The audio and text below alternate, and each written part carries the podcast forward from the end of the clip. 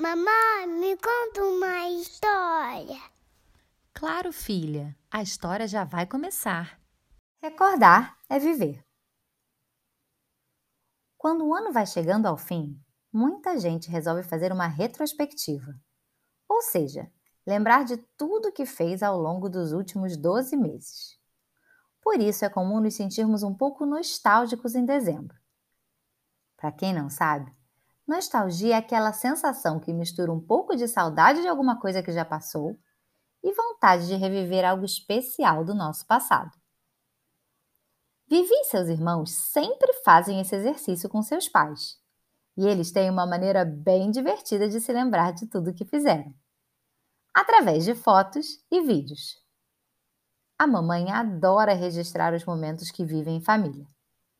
E não estou falando apenas dos grandes acontecimentos, como viagens de férias, aniversários e festas. Ela é especialista em fotografar o dia a dia deles. Então, quando se reúnem para ver esses registros, a emoção logo vem à tona. Isso porque vêm momentos do cotidiano, como um almoço pós-escola com os amigos, as crianças cozinhando juntas, uma manhã gostosa na praia, uma tarde ensolarada no parque, o dia em que o papai pescou um peixe enorme e até uma foto de todos os pezinhos juntos debaixo do cobertor durante uma sessão de cinema em casa. Como diz o ditado, recordar é viver. A cada foto ou vídeo que mamãe projeta, vão se lembrando de como foi aquele momento.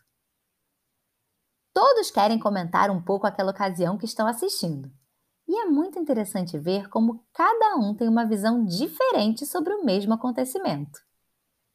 E assim, eles conseguem reviver tudo juntos, sentindo novamente as emoções do instante do registro.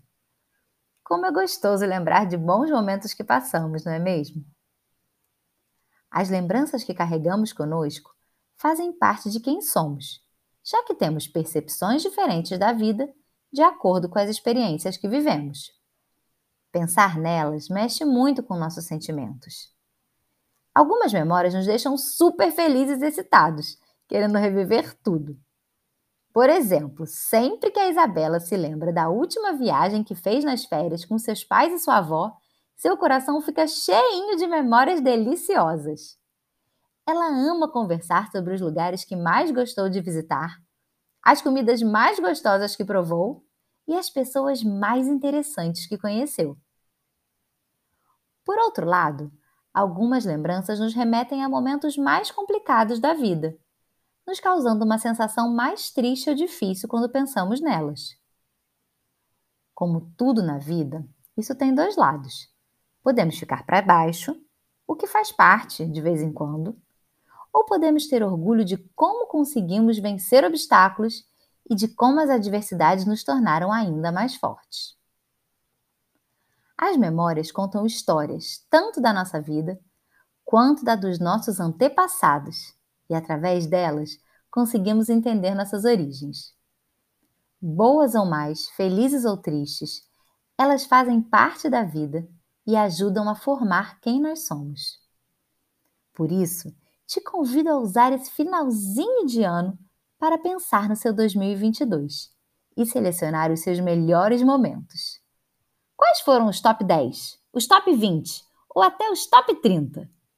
Seja lá o número que você escolher, tenho certeza de que você tem boas coisas para recordar desse ano e que já está pronto para começar a colecionar novas memórias do ano que está chegando.